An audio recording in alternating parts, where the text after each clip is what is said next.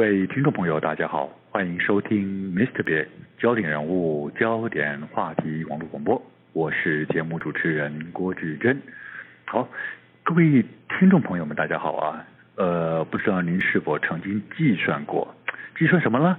计算在一周啊七天里面，每一天啊，如果我们以正常的三餐来计算，到底你有多少餐的食物是取自于便利超商里面所贩售的食品？好，我们更讲的更精准一点的哈，那些食品很可能就是我们大家比较嗯熟知的所谓的加工食品。的确。现在忙碌的上班族几乎是每人每天至少会有一次进入便利超商购物的机会啊，而在所购买的物品中，其实又以简易可以食用的食品或者是饮料为大宗。好，那随着国人逐渐习惯外食，习惯呃用取用各种呃便利型的各种各类型的加工的食品的几率越来越多啊。好，那。长期累积，我们把它吃进到体内的这种所谓的人工添加物也就越来越多了。好，相对的，引发各种疾病的风险几率也就随之增高了啊。根据呃一份来自于加拿大蒙特罗大学的研究发现啊，经常性大量食用超加工食品的成年人啊，肥胖的几率会增加百分之三十一，罹患。糖尿病的几率也会增加到百分之三十七，高血压的风险就更是增加了百分之六十了。好，那我们知道肥胖啊、糖尿病啊、高血压这些都是引发心脏病或者是造成中风的很重要的危险因子。好，谈到这边，您可能会说，那现在呃，都会上班族哪有时间？自己料理呢？那如果外面的加工食品都不能吃，那不就没东西吃了吗？好，在今节目中，我们就要跟大家来聊一聊啊，所谓的加工食品的面面观。是的，在日常生活中，我们呃绝对难以避免会接触到加工食品，但是您懂得如何识别这些加工食品的成分标示了吗？您了解其中所添加的添加物的成分吗？您知道该如何吃加工食品才能够吃得安心吗？还有，您知道什么叫做超加工食品吗？是不是更危险了呢？好，在节目中，我们很高兴邀请到的是康健杂志的记者吴梦瑶小姐来跟我们谈谈，哎，到底什么叫做加工食品，什么又是超加工食品呢？你好，梦瑶。哎，主持人好，各位听众朋友，大家好。好，梦瑶，一般来讲，我们大概一般人。应该知道的，也常常会用在口边说的，就是加工食品这个名词嘛，对不对哈？是。好，好，那加工食品，嗯，顾名思义就是把原食物经过某一些处理过程，比如说干燥啊，然后变成是一种可以打开就可以吃的东西，例如罐头，那这种叫加工食品嘛，对不对？对。好，好，但是我们今天要谈的是一种，哎，好像更厉害。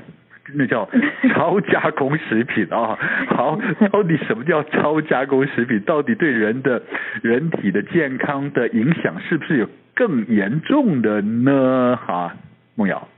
嗯，那我们那我们先来谈一下，就是说超加工食品它的一个定义。是。那其实我们这一次访问了很多的食品专家，那事实上超加工食品是一个比较新的一个名词。是。好，那所以它它在国际上或者是在国内，它其实没有一个非常明确的定义。但是我们这一次呢，就是有整理出这个四点的一个特性。OK。那如果说今天你这个食品它符合越越多点的条件的话，嗯，那它可能就会越趋向是超加工食品。好，那像。第一点的话，就是说含有五种以上的食品添加物。好，那像像这个，我们看一些泡面啊，哈，或者是微波食品，它后面都会有那个营养的标示嘛。那其实呃，你一看大大概就知道有没有超过五种。是是。然后再来第二个的话，就是有一些食品它其实是比较像仿制的呃食品，譬如说像素肉。嗯最典型的就是素肉，它就是一个仿造肉的一个口感的一个食品嘛，但事实上它不是肉。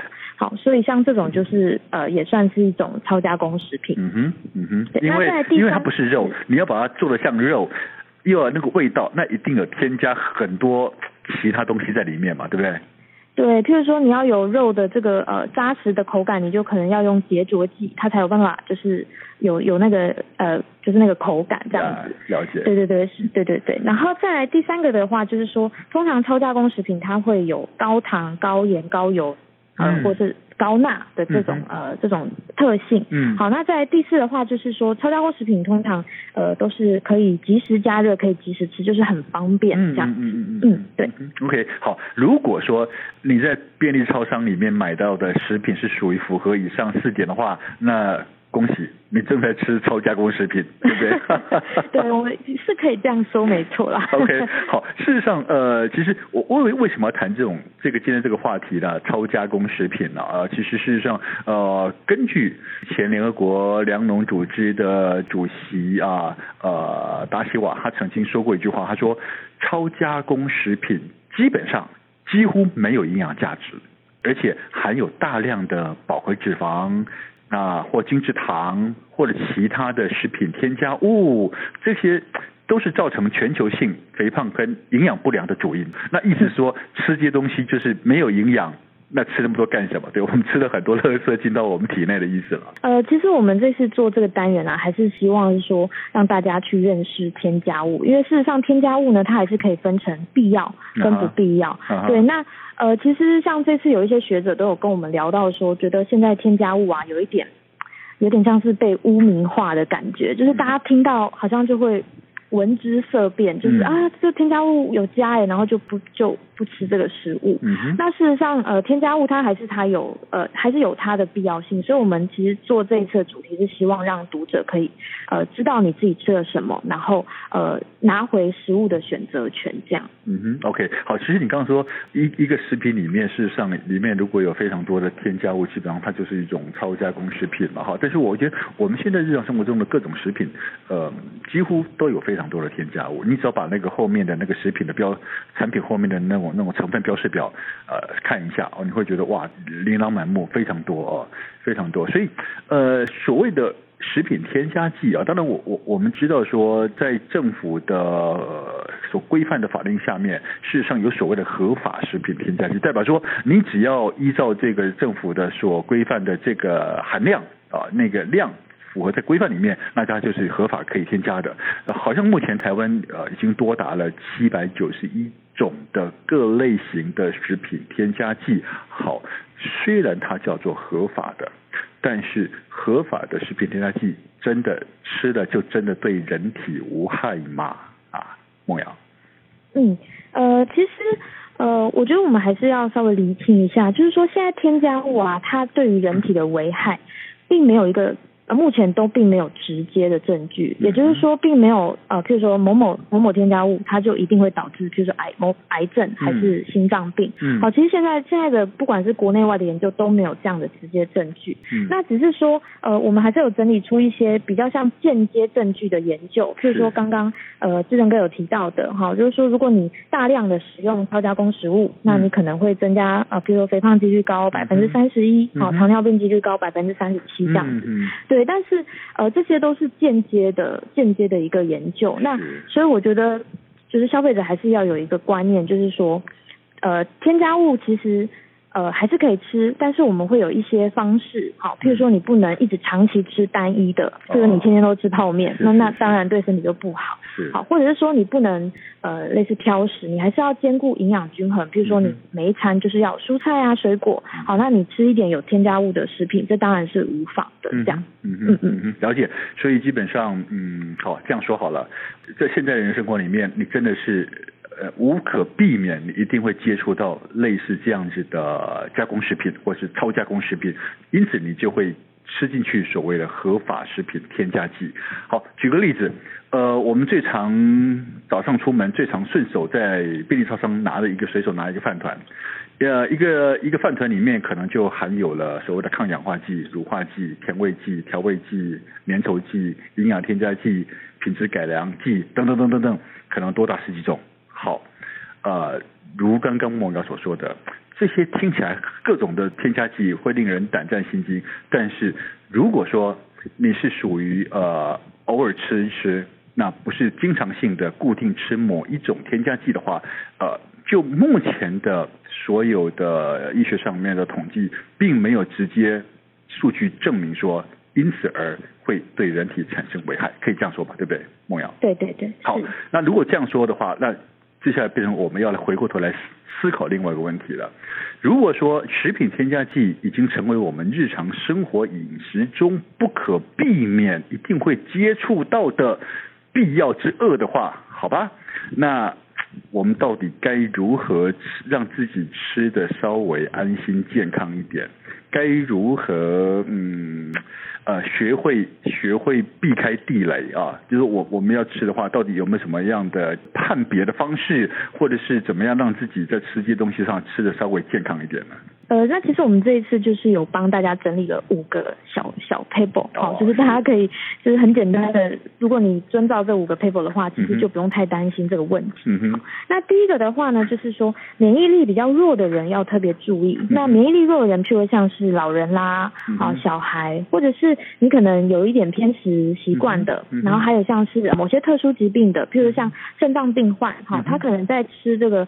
有一些添加物含有磷，比如像磷酸盐这种的食品，那你就要特别注意。好，所以免疫力比较差的人，他可能在在吃这个挑选食物上要特别小心。嗯哼。那再来第二的话，就是像刚刚有提到的，就是你要避免吃单一，尤其是单一加工食物。好，比如就是你像你喜欢吃吃薯条或者是吃泡面，可是你你三餐都在吃，然后每天都在吃，那这当然会会出问题。好，所以你还是要兼顾饮食均衡、营养均衡的这个重点。是。那对，那在第三个，我觉得第三点呢是大家比较容易有迷失的，就是其实包装食品会比散装的，就是。呃，散装的话指的，譬如就是像你在夜市啊，或者是市场，好买到的那种，它没有标示的，就是散装的。嗯，其实包装食品还来得安全。以前的说法叫称斤的啊，不是一包一包的，我就是去店里面或者路边摊用称斤的，称多少算多少。哎，对对对，那一种会稍微危险一点，因为你不知道它加了什么。嗯。对，那包装食品就是就是指，譬如你在超市啊，然后看到的，就是有有写很清楚它里面添加什么的。那其实这种这种食品反而还比你。啊、呃，就是看不到的来的安全。然后在第四的话呢，就是你必须要认懂得认识食物的原貌、嗯。那我举一个就是很简单的例子，就是像是布丁。其实布丁呢，它的原料制成的原料很简单，就是鸡蛋，嗯、然后水呃糖跟牛奶。嗯嗯。那事实上这样子的原料，它做出来的布丁呢，它其实口感应该是要有一点绵密。就是有点像是米布丁的那个感觉哈、嗯，但是其实我们现在市面上吃到的布丁好像不是这样子，应该是比较像果冻的那种口感。对对、嗯、对，那其实当你吃到这种口感，你就应该要知道说，它不可能是单纯用原料做的，所以它一定有添加一些类似胶类，嗯，或者是乳化剂，才有办法达到这样的口感。所以当你吃的时候，你就会知道啊，其实这个布丁是。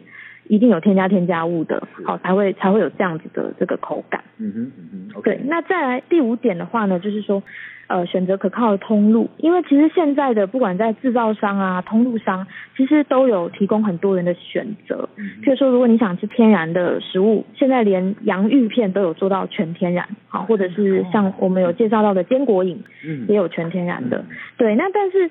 呃，但是如果今天你你不太 care 这件事情，其实觉得吃一点添加物 OK 啊，嗯、那当然现在也有很多选择是就是一般的食品也都是有添加物的，所以事实上选择通路还有就是嗯、呃，你自己要懂得怎么选选择食物，这这是很重要。是，好，其实呃，刚刚莫雅跟我们讲了五个。注意的事项，比如说免疫力的人要特别留意或者特别避免，然后避免只是单一加工食品，啊、呃，包装的比散装的好，要认识食物的原貌，然后选择可靠通路。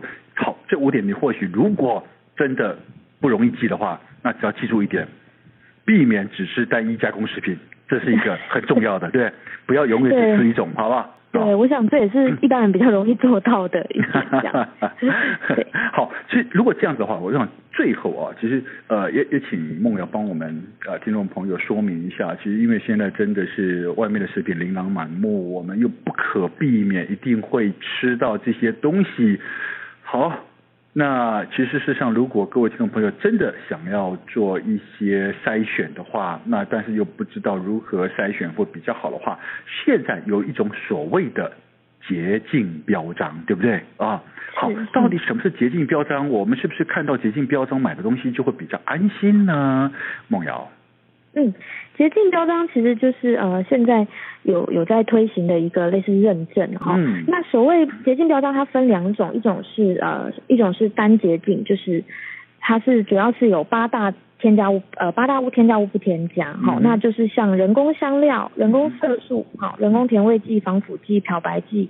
导色剂、结着剂跟含铝膨胀剂，嗯，就是这八个添加物是呃不添加的。嗯、那不添加的原因的话呢，就是说像呃通常是因为他们是不不太必要的，或者是说它可取代。嗯，就是就像色素，其实我们可以用一些天然的像叶绿呃叶姜黄啦哈，或者是叶绿素来取代。所以呃这是这是单洁净标章的部分。嗯、那双洁净标章的话，就是会更严格，还会包含譬如农药的检验。哦，好，然后。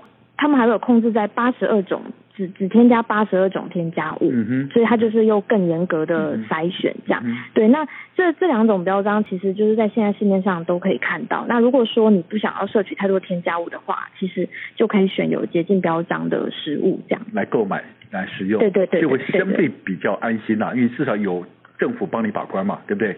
对对对，嗯，OK，好，呃，其实在这边就也要提醒各位听众朋友啊，如果说真的想要远离食品添加剂的这样子的一个饮食的风险的话，其实就必须要要注意啊，就是你到底吃的什么东西，呃，一定要特别仔细看它的标识啊，那避免啊，避免经常去食用这个所谓的超加工食品啊。那最重要是，我们要尽量摄取真正的原型的食物。如果我们尽量摄取真正的原型食物的话，其实才能够真正吃到食物的营养，我们也才能够吃得安心，也才能够吃出健康。好，那今天因为时间的关系啊，我们很高兴邀请到是《康健杂志》的记者吴梦瑶小姐来到节目中，来帮我们介绍所谓的超加工食品以及如何避免吃过多的。人工的食品添加剂。好，各位听众朋友，咱们下回 Mr. Big 网络广播节目中再会喽，拜拜。